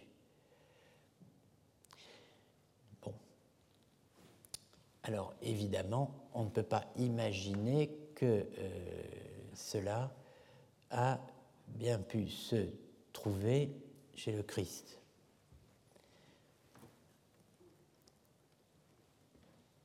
Parce que ce que le Christ a assumé, c'est la nature humaine. Et donc il n'a pas assumé plus que ce qu'il y a dans la nature de chaque homme. Et euh, donc, ce qui est véritablement passion, passion au sens véritable, passion qui n'est rien d'autre que a disease of the will, une maladie de la volonté, une maladie éminemment individuelle, propre à chaque homme en sa passion propre et sa volonté propre, eh bien cela, le Christ ne l'a pas assumé. Il n'y a pas part. Il n'a part qu'à ce qui concerne la nature de l'homme. Or, les traits de notre nature les caractéristiques de notre nature que suneteias par habitude, terme que vous trouvez chez Aristote hein, dans la poétique, et katakreseos. Alors là, le traducteur en, anglais, anglophone, traduit usage. ça serait peut-être abus plutôt qu'usage. Hein. Mais bien entendu, catacréséos, c'est par catacrèse. Et donc on a ici une figure de rhétorique sur laquelle on ne peut pas faire l'impasse. S'il y a catacrèse, euh, c'est pour dire quelque chose. On ne parle pas pour ne rien dire. Eh bien, les traits de notre nature que par Suneteia et par catacrèse, euh, qui par Suneteia et par catacrèse reçoivent le même nom de passion que toutes ces horreurs, n'est-ce pas, qui dépendent de notre volonté propre. Hein. Eh bien, celles-là, oui, celles-là, nous confessons que le Seigneur les a possédées, les a eues, puisqu'elles ne dépendent pas de la volonté, et euh, elles sont des traits caractéristiques de la nature de l'homme assumés comme tels dans l'incarnation. Qu'est-ce que c'est? C'est la naissance. C'est euh, donc, on va, le voir, il y a la naissance, il y a la mort, euh, il y a le, sommeil, il y a la fatigue, il y a en somme tout ce qui peut concerner la souffrance, n'est-ce pas, qui euh, a sa cause dans le corps et réclame une âme pour se déployer pleinement. Parce que c'est. Euh, euh, que appetite extends.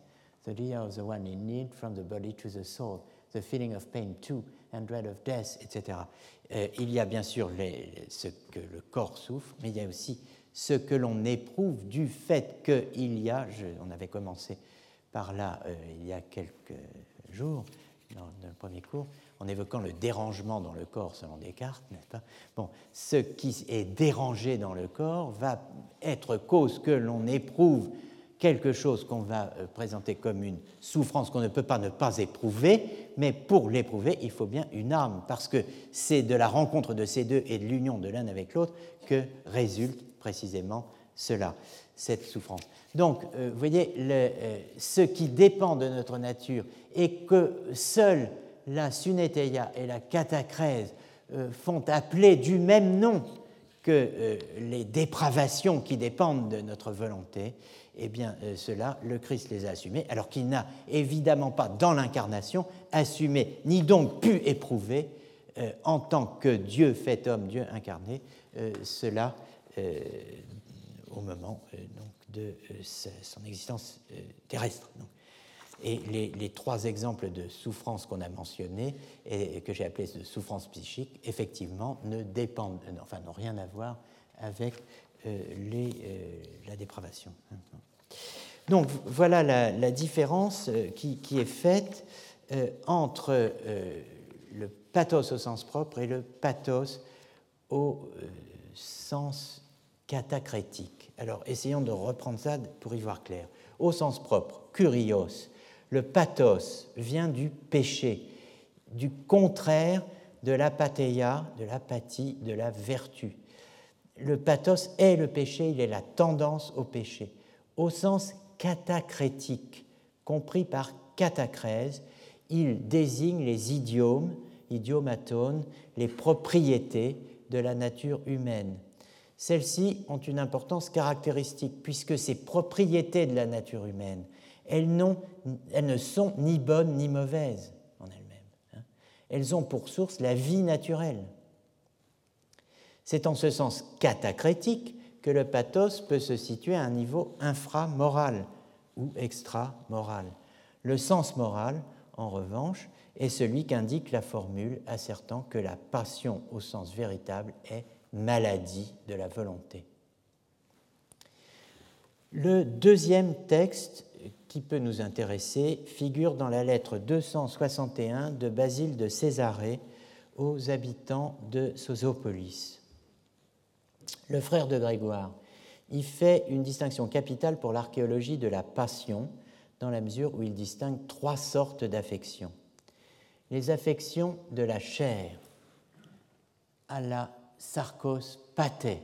Les unes sont pathé, sarcos, affections de la chair il y a les affections de la chair animée, sarkos empsychou, douée d'une psyché, d'une âme. Et enfin, il y a celle d'une psyché qui est crémenes somati, une psyché, une âme, traduit le traducteur de Budé, M. Courton, euh, une âme qui dispose d'un corps.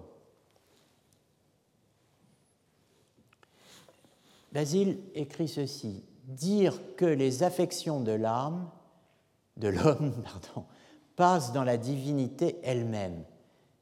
C'est-à-dire que toutes les passions seraient assumées par le Christ Dieu fait homme. Rappelez-vous, tendance au péché, dépravation.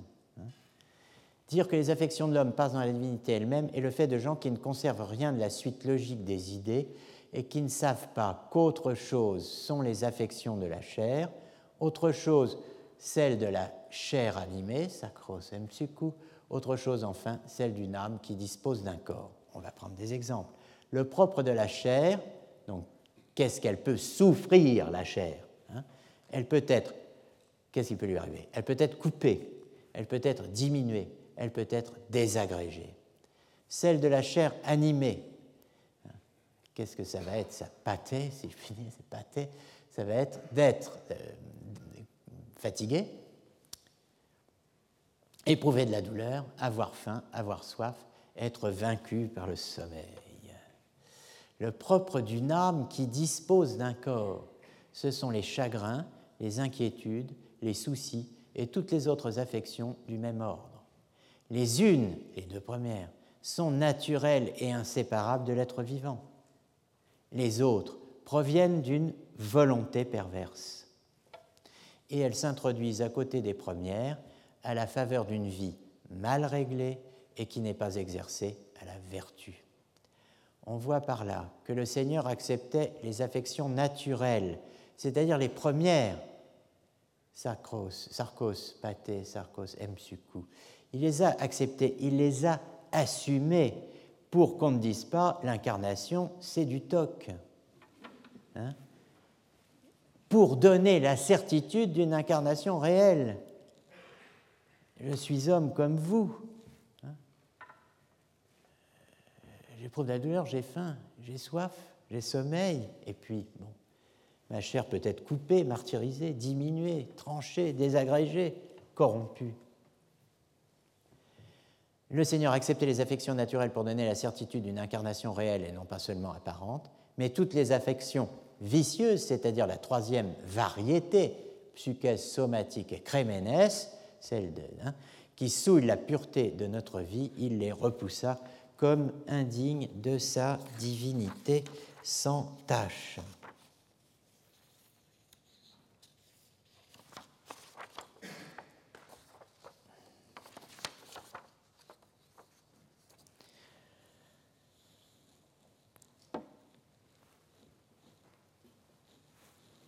Basile conclut, c'est pour cette raison que l'on a dit qu'il est né, le Christ, dans la ressemblance de la chair de péché.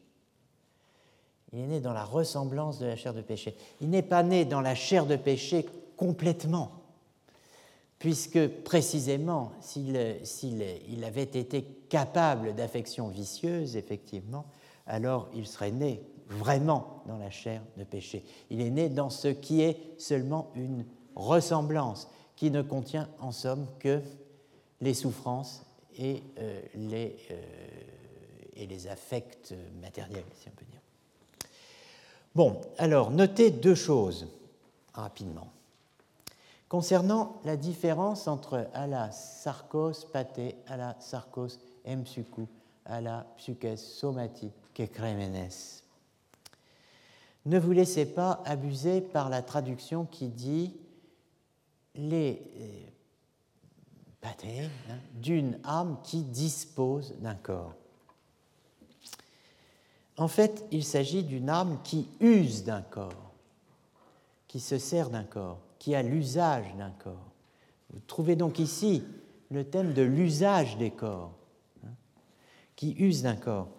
Et euh, donc, euh, vous reconnaissez en l'espèce de, de hein, le mot kekremenos, que nous avions rencontré en 2015 chez Jean de Damas dans ce que j'appelais les quadrangles de la volonté et de l'action, où euh, Jean de Damas distinguait par exemple pour la volonté, euh, et bien précisément la volonté, télésis, le volitif, téléticon, le voulu, téléton, hein, et puis euh, le voulant, hein, qu'il appelait o kekremenos, te celui qui se sert, qui utilise la volonté.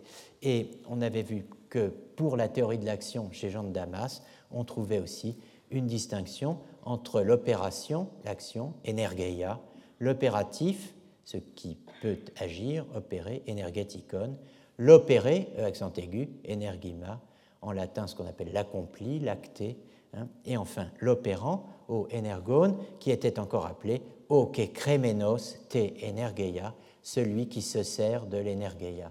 Donc, que kremenos, c'est véritablement euh, celui qui utilise, celui qui fait usage, euh, alors ici, euh, effectivement, d'un corps, hein, celui qui fait usage d'un corps. Donc, ça nous renvoie au rapport de l'âme et du corps euh, a résonné, si je puis dire, dans la figure de l'usage du corps et de l'usage des corps, évoqué en 2014 à propos du commentaire foucaldien de l'Alcibiade, où dans la réécriture du texte de l'Alcibiade, Foucault introduit la notion de sujet en tant que sujet utilisant un corps. alors, il y a bien la notion d'usage dans la pensée grecque, mais il n'y a pas celle de sujet qu'il y introduit. Donc il faut dire l'usager plutôt que le sujet agent. Il faut dire le voulant plutôt que le sujet voulant. Supprimons le sujet, en l'occurrence, si nous lisons ces textes anciens, mais sachons reconnaître la figure du kekremenos, hein, de l'utilisateur, de l'usager, de celui qui use de.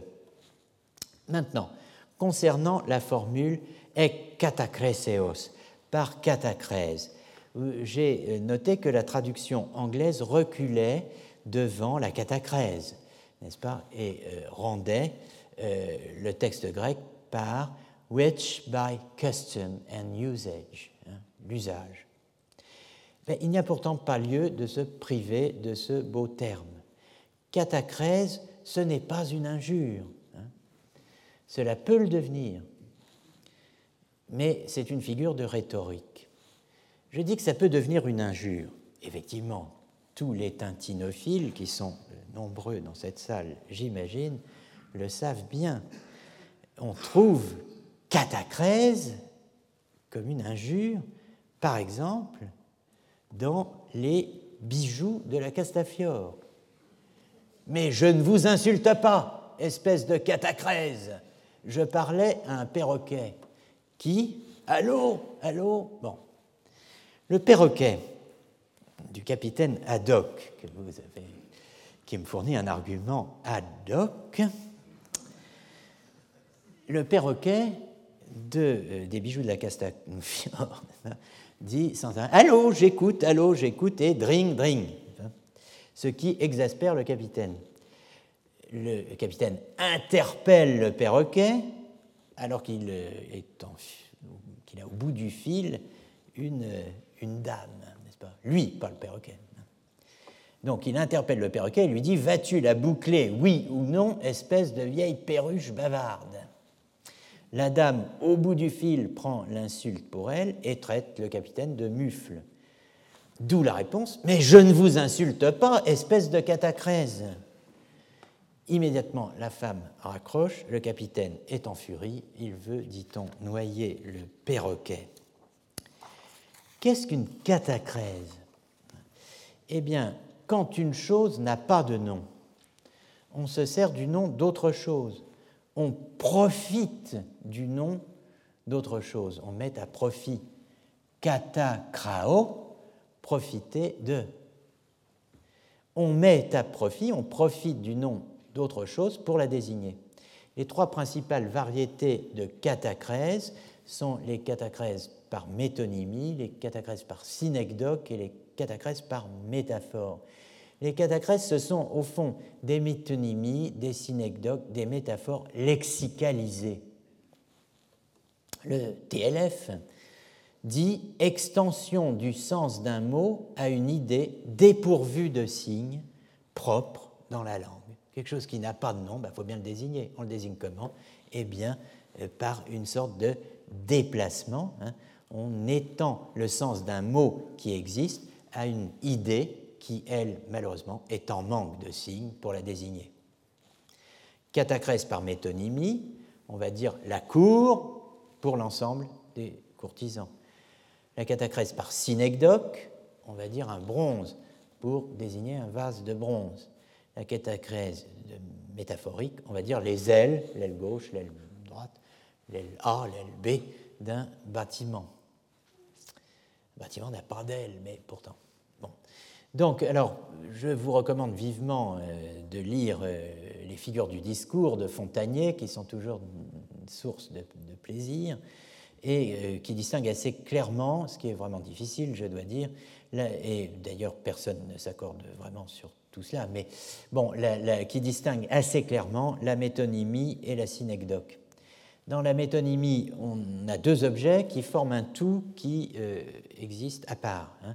Et euh, ces deux objets euh, entretiennent un rapport de dépendance qu'on va appeler dépendance externe. Par exemple un rapport de cause à effet ou un rapport contenant-contenu. la synecdoque euh, rassemble deux objets qui forment un ensemble tel que l'existence ou l'idée de l'un se trouve comprise dans l'existence ou l'idée de l'autre. Donc ils ont un rapport de dépendance interne. Par exemple, tout parti. L'idée du tout est comprise dans celle de la partie, l'idée de la partie est comprise dans celle du tout. Hein, et de même, genre et espèce. L'idée de l'espèce est comprise dans celle du genre, l'idée du genre est comprise dans celle de l'espèce. Certains ajoutent la métonymie est qualitative, la synecdoque est quantitative. On peut dire, en gros, quand même, que euh, dans la synecdoque, euh, qui est ce qui nous intéresse le plus, quand même, euh, là, la partie est mise pour le tout, quand, par exemple, on dit une voile pour un navire, il y avait 100 voiles à l'horizon. Euh, bon, quand le Cid dit ce bras, bon, etc., il parle de lui. Hein.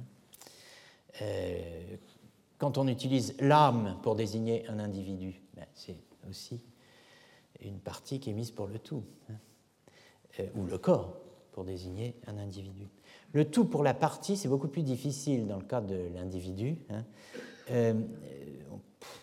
Un exemple donné par un spécialiste, un linguiste, est par exemple quand on parle du sang euh, pour la personne qui est issue de ce sang. Euh, voici mon sang. Pour quelqu'un qui est de mon sang. Euh, bon, il y a un, vison pour un manteau en poil de vison, mais enfin, je n'ose employer une expression de ce genre dans ce cadre. Bon, l'espèce pour le genre, le genre pour l'espèce. on a la synecdoque d'individu qui est l'antonomase, alors celle-là on la connaît bien l'apôtre pour dire Paul, le philosophe pour dire Aristote, le commentateur pour dire Averroès, le troyen pour dire Aîné. Hein. Bon, euh, c'est un, un, nom propre pour désigner un individu. Il y a des cas où un nom propre va désigner une espèce, par exemple mégère. Euh, c'est le seul exemple qui me vient à l'esprit. Enfin, non, il m'en. Euh, poubelle. Enfin, oui, bon, j'aggrave mon cas. Euh, bien. Mais enfin, tout ça sont des réflexions postérieures euh, à l'époque de Grégoire de Nice et un travail que je n'ai pas fait mais qu'il faudrait faire serait de savoir exactement ce que l'on entend dès par catacrèse à l'époque de Grégoire de Nice. Bon, en tout cas, qu'est-ce qu'il faut retenir? C'est que dans le texte de Grégoire de Nice, l'absence d'absence de passion a un nom, n'est-ce pas? C'est ce qu'on appelle la passion. La passion, c'est l'absence d'absence de passion. Remarquable cercle. Le contraire de l'absence de passion hein, est le mal, c'est le péché. Donc il n'y a pas de mot, au fond, pour dire l'absence d'absence de passion, le manque d'apathéia, sinon le mot pathos lui-même qui est détourné de son sens propre, le péché, et étendu à tout ce qui n'est pas apathique. C'est assez extraordinaire. Comment parler d'une absence, effectivement? Comment parler de ce qui n'est pas? Ben, Il n'y a pas de mot pour dire l'absence d'absence de passion, sinon passion. La passion, c'est l'absence d'absence de passion. Eh bien, euh, vous allez me dire, c'est incompréhensible. Je vous renvoie au bijou de la Castafiore, puisque dans les bijoux de la Castafiore, le mot, euh, le, capitaine Haddock, n'est-ce pas, euh, n'a pas de mot pour dire à son interlocutrice ce qu'il pense d'elle, puisqu'il est à la fois dans la négation et même la dénégation. Je ne vous insulte pas. Qui s'entendrait mieux s'il disait Je ne vous insultais pas. Je ne vous ai pas insulté. Mais il dit Je ne vous insulte pas. Et au moment où il dit je ne vous insulte pas, il l'insulte. Espèce de. Alors qu'est-ce qu'il peut dire? Il ne va pas dire je ne vous insulte pas, espèce d'imbécile. Il dit donc, puisqu'il est à la fois dans la négation et dans l'affirmation, il dit donc Je ne vous insulte pas, espèce de catacrèse. C'est-à-dire qu'il détourne le mot désignant le détournement de sens pour dire ce qu'il ne peut exprimer par un autre mot qui serait le mot juste, en l'occurrence pris au sens propre, à savoir le mot imbécile ou idiote ou vieille perruche bavarde. Hein. Il détourne en somme le nom de la figure du détournement pour s'en servir euh, comme injure, pour dire ce qu'imbécile ne peut pas exprimer, puisqu'il ne peut pas dire imbécile. Hein. Il ne peut pas dire je ne vous insulte pas, espèce d'imbécile. Donc, euh, vous voyez qu'il y a chez euh, Hergé euh, une réflexion profonde sur l'injure, n'est-ce pas? Et on en a la confirmation supplémentaire dans l'étoile mystérieuse, n'est-ce pas? Où le mot catacrèse intervient pour résumer toutes les figures de rhétorique accumulées dans ce qu'on pourrait appeler, le locuteur est un marin, c'est toujours le capitaine Haddock, une bordée de jurons, n'est-ce pas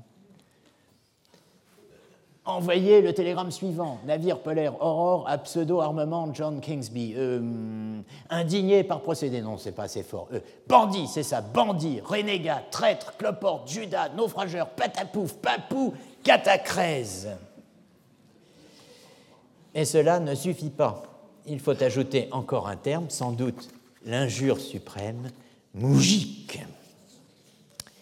Quel programme pour les séances à venir? Et je conclus dans cinq minutes.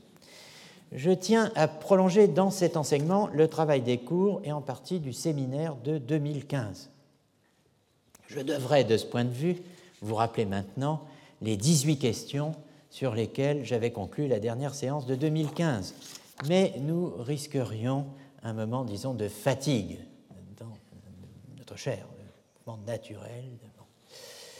Et peut-être que cela vous inspirerait des pensées euh, pas directement l'expression d'un mouvement naturel de la chair. Donc je préfère me centrer immédiatement, centrer immédiatement le propos, dire que je vais centrer mon propos sur ce que j'ai appelé le problème de Gethsemane et sur ce qui est refusé dans l'épisode du refus de la coupe, à savoir la passion elle-même, donc la souffrance, selon le témoignage de Matthieu 27-46. Euh, Cet objet du refus, autrement dit la souffrance, je l'examinerai la semaine prochaine philosophiquement et théologiquement. Je veux dire aussi, évidemment, et d'abord en philosophe et en théologien, mais aussi en historien, hein, en historien de la philosophie et de la théologie. Et euh, je m'efforcerai, dans toutes les séances qui vont suivre, de l'inscrire, euh, cet objet, dans une histoire de la douleur, euh, articulant structure et événement. En effet, comme l'écrit M. Javier Moscoso, euh, dans cet ouvrage très intéressant qui s'intitule Histoire de la douleur du XVIe au XXe siècle, eh bien, les martyrs et les saints se situent en quelque sorte en position médiane, moyenne, intermédiaire, sur une échelle allant décroissant, décroissant de la passion surhumaine du Christ à la souffrance humaine. Structure donc euh, sur laquelle euh, cette histoire de la douleur attire notre attention, structure que j'appellerais l'échelle de la douleur. Il y a une échelle de Richter, bon, ben, il y a une échelle de la douleur.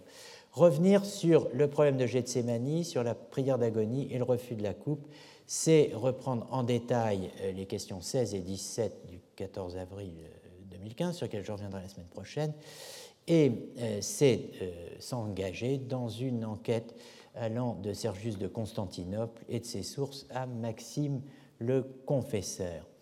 Normalement, et je conclus, il n'y a pas, il ne devrait pas y avoir de problème du vouloir ou de conflit de vouloir ou de volonté chez le Christ. N'a-t-il pas dit lui-même en Jean 6, 38, Je suis descendu du ciel pour faire non pas ma volonté, mais la volonté de celui qui m'a envoyé. Il y a pourtant un problème, le problème de Gethsemane, le refus de la coupe. J'entends donc vous montrer dans les prochaines séances que le conflit des vouloirs, entre vouloir, ne pas vouloir et nouloir, vous vous souvenez de ce terme qui correspond à nil en anglais, à, noli en latin, euh, le conflit des vouloirs, autrement dit du vouloir, du ne pas vouloir et du nouloir chez le Christ, que nous avions abordé euh, l'an passé avec le Pséphos, le texte de Sergius de Constantinople, se prolonge chez Maxime le Confesseur dans la représentation d'un conflit entre ce qu'il appelle la volonté naturelle, qui correspond, euh, disons, à ces mouvements de la chair, n'est-ce pas, que j'évoquais tout à l'heure, et ce qu'il appelle le vouloir gnomique, de la gnomée, hein, entre ce qu'il appelle le logos et le tropos. Et euh, nous verrons donc que ce conflit auquel je fais allusion euh, mobilise d'une façon particulièrement remarquable les notions de nature et d'hypostase et euh, qu'il est euh, repris donc au Moyen Âge avec la thèse selon laquelle, et la discussion de la thèse selon laquelle il est impossible à l'homme de vouloir son propre mal. Donc cette impossibilité, Maxime donne à l'entendre au niveau de la volonté naturelle, c'est-à-dire de la nature de l'homme, mais pas de l'hypostase et de ce qu'il appelle le vouloir gnomique, qui nous permettent, et eux seuls, euh, pour reprendre une expression de Benoît XVI, qui a consacré euh, un texte à Maxime le Confesseur, de dire non à Dieu et donc de pécher.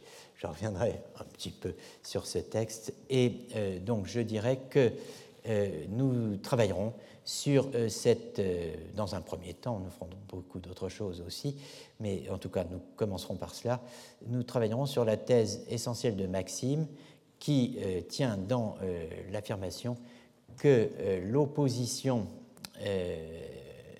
d'un vouloir humain pécheur à la volonté divine dans le Christ ne réside pas dans sa nature, mais dans ce que Maxime appelle un mode hypostatique ou trope.